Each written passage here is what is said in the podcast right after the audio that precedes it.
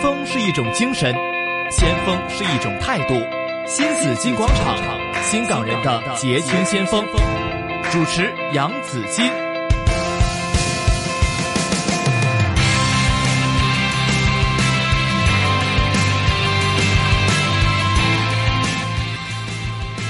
在二零一八年最后一天，新紫金广场在新港人的先锋为大家请来是香港乳癌研究组的召集人、内科肿瘤科的专科医生，也是香港大学李嘉诚医学院的荣誉临床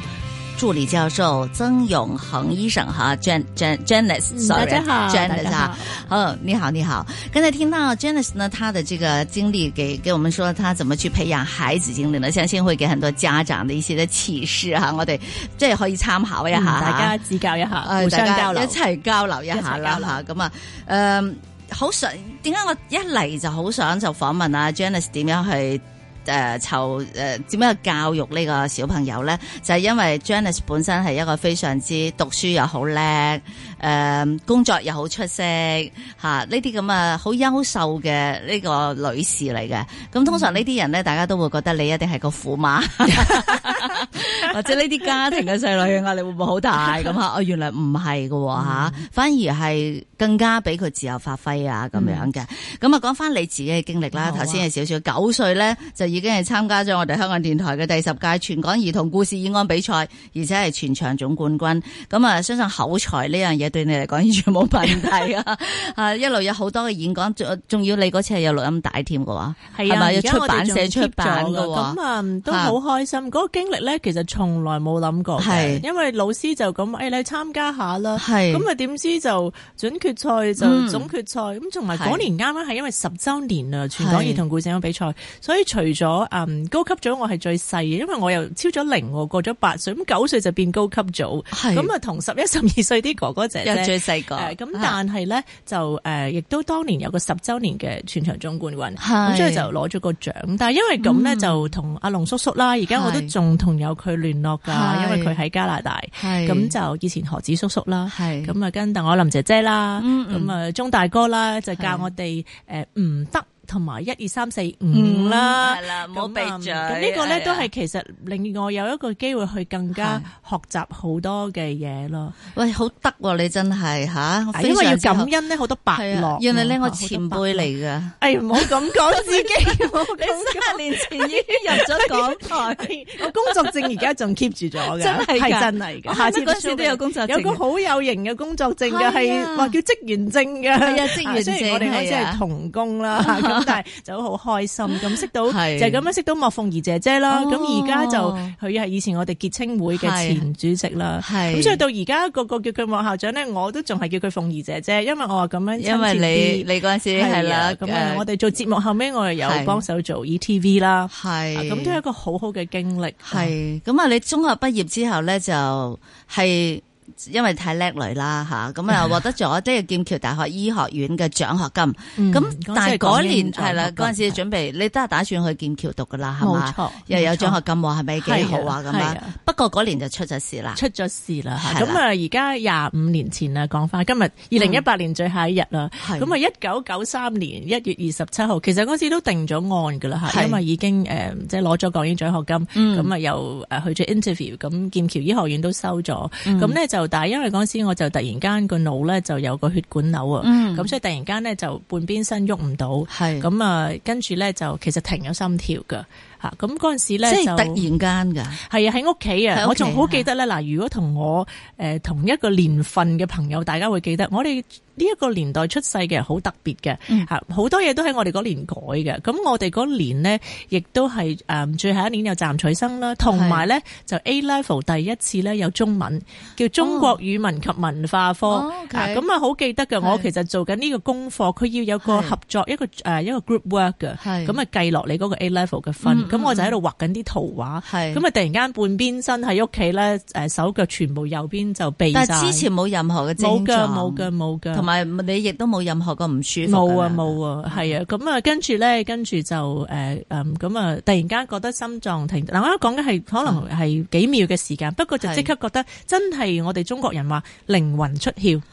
嚇、啊即係成個咧好似飛咗出嚟個身體咁，跟住就真係見到咧時光隧道，見到以前自己細個嘅嘢啊，真咁啊係跟住見到嗰道光，但係咧講唔到嘢嚇，嗯咁跟住就知，咦原來我出咗個身體嘞喎，咁你但係自有己喺獨屋立企思想 Yes, 係啦， yes 係瞓咗喺個 sofa 度，我記得我由飯廳就同媽咪講話我好痹，跟住好啊唔舒服，跟住就去到個客廳都唔記得晒就。就暈咗白落個白就暈 sofa，咗嗯跟住碧白就覺得個靈魂係跳咗出去個身體，啊啊咁啊咁，因為我自己屋企都係誒即係基督教家庭啦，咁啊見到嗰道光咯，咁嗯我估應該係上帝嘅光，咁於是我講唔到嘢嘛，係啊咁心裏邊咧就話啊啊天父啊，如果你俾翻生命我，嗯咁我就咩都會做噶啦，咁咁就係咁樣呢個思想咧，即係講完之後咧係，就揈一聲，好似真係一陣風，就好似同個身體合體翻。嗯咁跟住啲誒救護人員已經話：，誒有翻心跳咯喎，咁哦我送咗我去伊利沙伯醫院㗎，係啊咁後尾就即係係搶救啊，啊係咁然後最後就發現有個血管瘤嘅，嗯嚇啊咁跟住咧就其實要開刀嘅，咁當時咧我嘅誒腦外科醫生咧就係大家都好認識嘅陳思堂醫生，咁佢而家都好記得，咁呢個咧就係佢未幫世界宣明會係誒服侍之前，佢仍然係醫生，因為佢係住我哋隔離屋嘅。係咁我爹哋媽咪咧就揾佢，咁啊都諗住要做手術噶啦，咁但係誒、結果咧女仔又貪靚啦，咁。哇！會甩頭髮嘅喎，咁啊都爸爸寫晒信俾校長啊，即係要告假可能兩個月啊。嗯咁啊、到最後咧，其實就好神奇嘅，最後個瘤唔見咗嘅啊！咁誒、呃入到手術室之前，係咁啊再照誒嗰啲腦血管咧，就照極都照唔到。正常翻，係啊，咁我而家仲 keep 咗啲片嘅，亦都因為咁咧，就誒嗰、次醫生就擺我去唔同嘅醫院啊、公立、私立醫院去照過晒，咁啊都冇，咁亦都因為咁咧，爸爸媽媽就好擔心咧，就話唔可以去英國讀書，咁其實我開始失望㗎，係嚇因為我都好開心，希望可以去英國有個新嘅經歷啊，啲唔同嘅經歷。咁啊，我其中一個好朋友啦，死黨啦嚇，嗯係咁佢而家都怨我㗎，啊，因為嗰時咧就因為誒我去報咧，佢就先至一齊報嚇，咁啊結果我就冇去到英國，佢咧成日都話我呃咗佢嘅， 我上個禮拜啱啱先同佢食飯同埋我女，咁但係結果咧就留翻落嚟咯嗯嚇，啊咁我就冇去到英國嘅。係嚇，不過咁都係唔應該去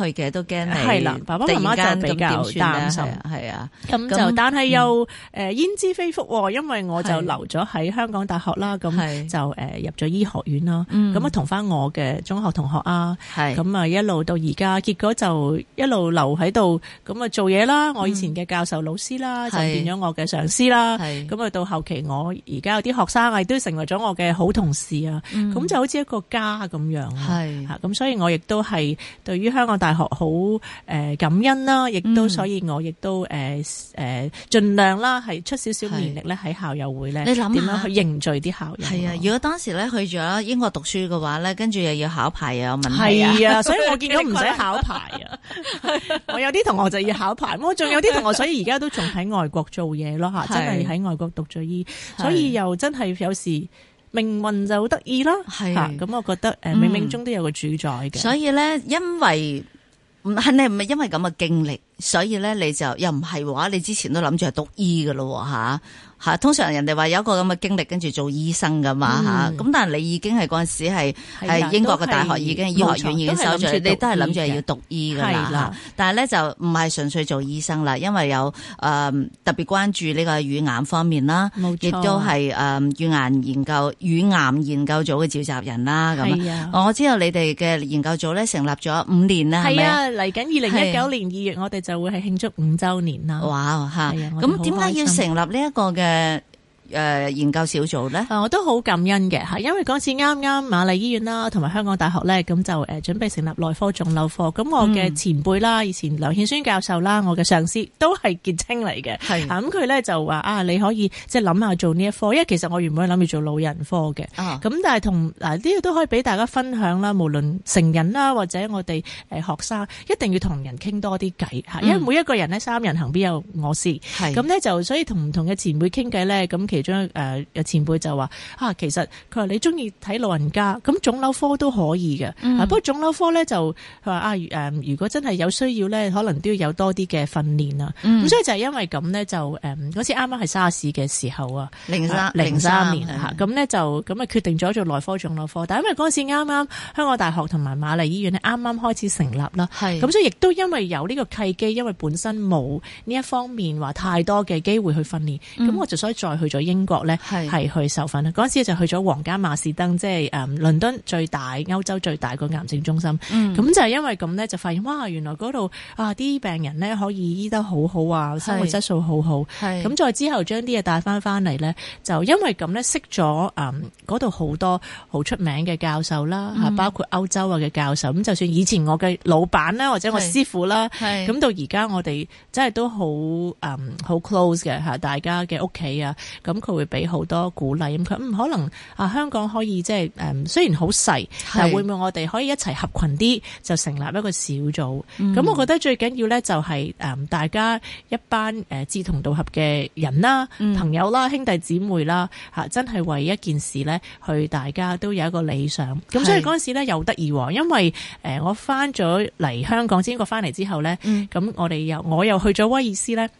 因為威爾斯咧又有內科腫瘤科，咁我又去過咗嗰度一年㗎，係咁所以我好得意㗎。我其實三年嗰個專科訓練咧，我大部分時間其實唔喺瑪麗醫院 嘅，咁我要好感激我真係嘅老闆啊，即係梁顯宣教授，佢俾我好多機會， 係啊咁因為誒如果唔係咧，我都唔你應該留喺馬馬麗噶嘛？係啊，所以我其實實由實習醫生一路一路都喺馬麗度做係嘢，咁其實去多一個地方去英國。開咗眼界啦，再喺本地啊一個唔係自己做開嘢嘅地方再睇呢，有係更多嘅交流。咁、所以個人脈呢，原來喺嗰陣時呢，就係因為咁就有咗啦。係咁所以跟住咧，我哋就誒喺誒六個癌症中心啦，嗯到而家七個癌症中心啦，咁啊、再連埋私營啦，因為有啲同事去私營嘅誒機構度做，我哋就成立咗呢個香港乳癌研究組啦。嗯咁、我就係召集人啦，但係其實嚇所有人咧都有出咗好多力嘅。嗯係咁我哋亦都支持咧，希望可以誒誒唔同嘅人輪住我哋有領導啦，亦都支持年青一代嘅腫瘤科醫生咧，係佢哋喺乳癌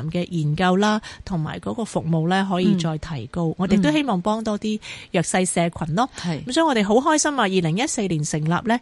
當時嘅誒食物及衛生局副局長，而家就係局長啦，陳係啊肇始教授就嗯嗯幫我哋主禮啦，Sophia 啦。咁啊，我哋亦都喺嗰年半年後咧，就成為咗國際乳癌研究組繼台灣同埋日本嘅亞洲會員。哦咁啊、再因為咁樣咧，就之後我哋又誒同埋誒就邀請埋韓國啦，嗯我哋國家啦，誒、嗯另外咧誒誒泰國啦，係嚇咁啊一齊咧誒一齊去有一個亞洲嘅誒係聯盟咁樣咯。係你點解特別關注乳癌方面嘅研究嘅咧？乳癌咧，誒、因為好多女性有啦，咁係事實上真係無論全世界、亞洲或者香港，都係女性頭號嘅癌症啦。嗯吓咁、但係乳癌咧，真係有好多藥咧可以醫到嘅。係但另外一樣咧，乳癌咧對於整個腫瘤學嘅發展係好緊要。嗯如果你睇翻唔計血癌啦，即係我哋話實質瘤咧，其實乳癌嘅發展咧，比起其他你話肺癌啊、誒、腸癌咧，嗯一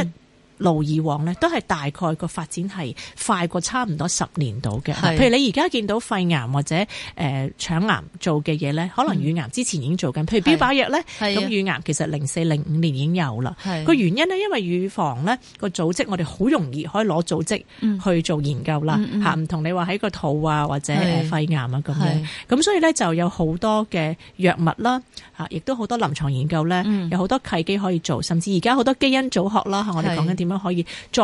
將乳癌咧分到唔係叫個人化治療啦 p e r s o n a l i z e medicine，我哋叫精準治療，即係 precision medicine 嚇。咁亦都因為咁咧，亦都令到而家其他其實肺癌都叻過我哋啦，肺癌咧佢誒即係個發展亦都好快，咁就誒、嗯、對於整個腫瘤學嘅發展咧，其實都係有一個認識。我成日每次誒同人分享啦，或者喺醫學院教書啊，係咁都話嗯，其實如果你識咗乳癌咧，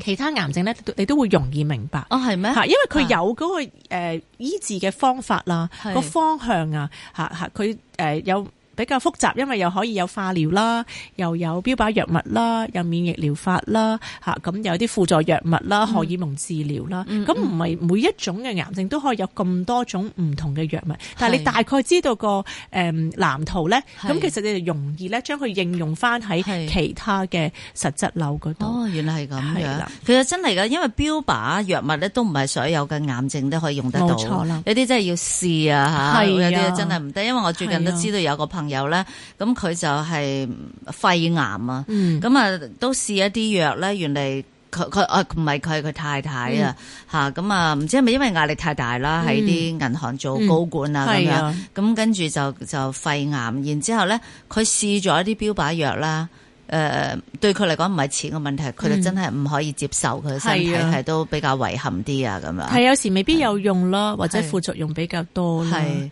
咁啊，同埋乳癌有個特別咧，大部分嘅女性咧有乳癌都係誒比較叻嘅女性。我成日都同病人講咧，嗯唔係點解氹呢佢哋嘅嗱，我 成日都話唔係氹佢哋。係不過咧嗱，如果佢哋有做嘢咧，可能喺佢嘅工作環境咧，佢嗯哋好出色啦。係就算係家庭主婦咧，可能係二百分嘅媽咪、二百分嘅太太啊，或嗯者婆婆嫲嫲咁。咁、我諗係個壓力係好大啦。咁、香港個生活節奏又好快啦。嗯係咁再加上我哋又唔做運動啦，而家我哋個個講話一定要做運動啦。嗯咁特別如果睇翻我哋誒乳癌基金會嚇，係啱啱今年九月嚇公布咗，我哋睇翻嗰個乳癌資料庫，係咁其實咧都發現誒原來咧，譬如話我哋一般人嚇，如果咧你係誒屋企係有人係有乳癌嘅，唔一定係基因有異變，咁可能咧都有差唔嗯後多天嘅嗯兩倍係啦，可能兩倍多咧嘅機會，你會容易有乳癌啦。係但係如果你係有生活壓力嘅咧，其實嗰、個誒、呃、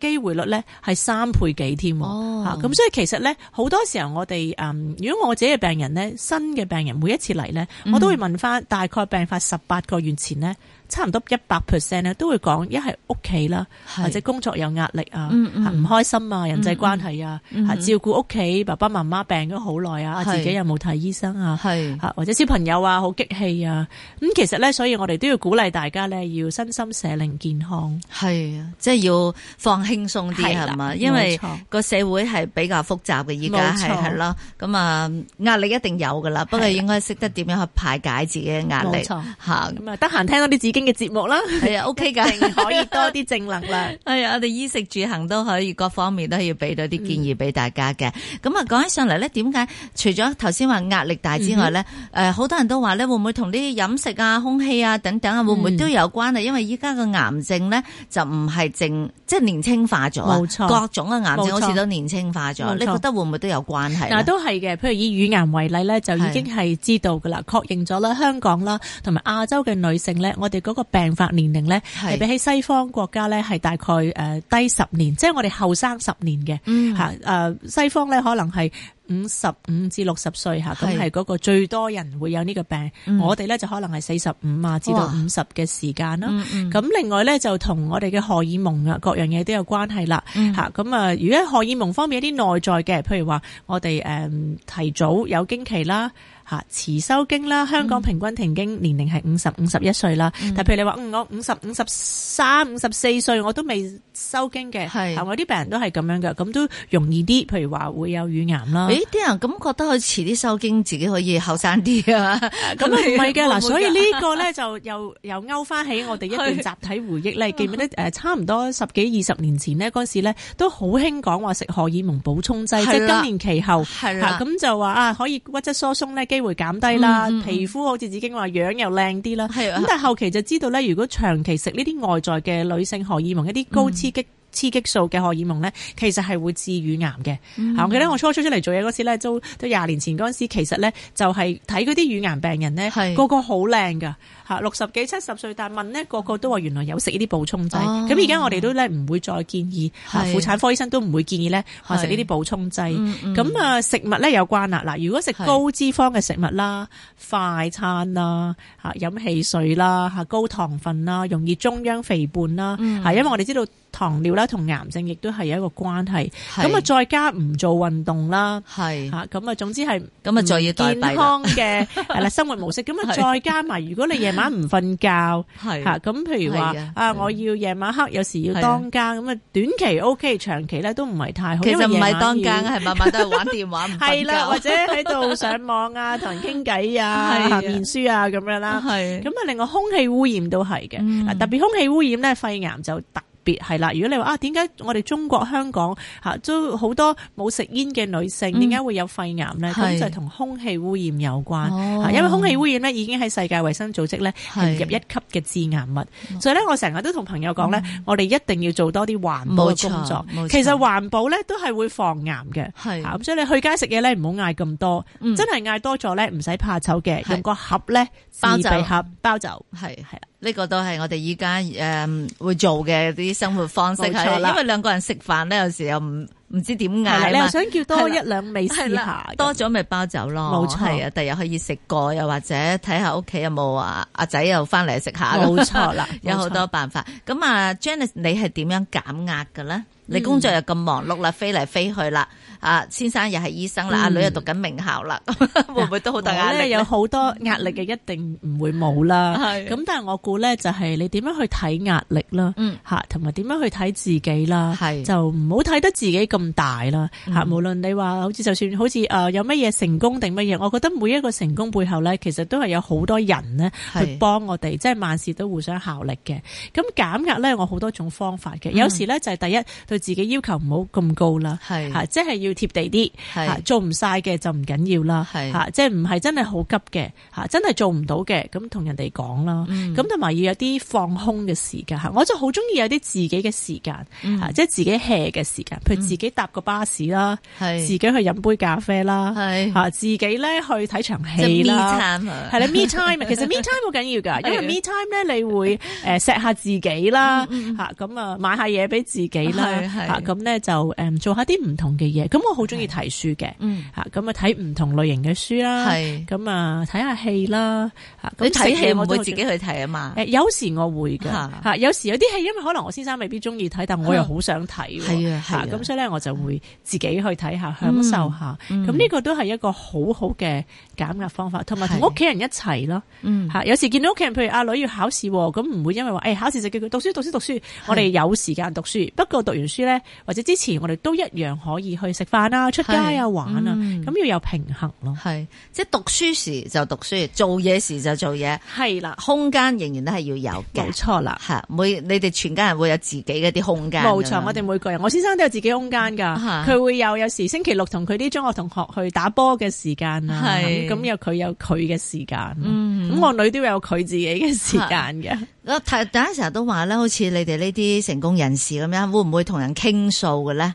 啊都會嘅。咁我估嗯睇下乜嘢嘢啦嚇，譬如有啲嗯誒工作啊各樣嘅嘢，咁你可以要揾你嘅同事啦，係啊揾前輩啦，誒生活上嘅，咁我哋的確我哋都有生命師傅嘅嚇，咁、嗯我同我先生都有我哋嘅生命師傅，一啲前輩啊，一啲誒資深嘅夫婦啊，咁去傾下偈啊，係咁誒亦都有時，所以我哋因為人哋幫過我哋嘛，咁我哋都好樂意幫一啲譬如年青人啊，佢哋有特別嘅問題啊，或者年青嘅夫婦啊，或者誒、有誒、呃學校揀學校嘅問題，好多時候我哋都好似 你講笑，我哋誒其實唔係唔係你諗得咁咁麻煩咁慘 嘅，我諗最緊要放鬆。有時家長可能係係太緊張，佢覺得一定要個 checklist 咧做晒每一樣，有時做晒係都未必係你想要嘅結果。啱啊咁我估呢樣嘢咧就要係一個誒持續我哋人生階段學習嘅功課。嗯，好，咁啊，多謝晒今日係啊 Janice 啊冇客氣曾多謝曾永恒醫生咧，就嚟同我哋分享咗咁多，從你個人到你嘅工作，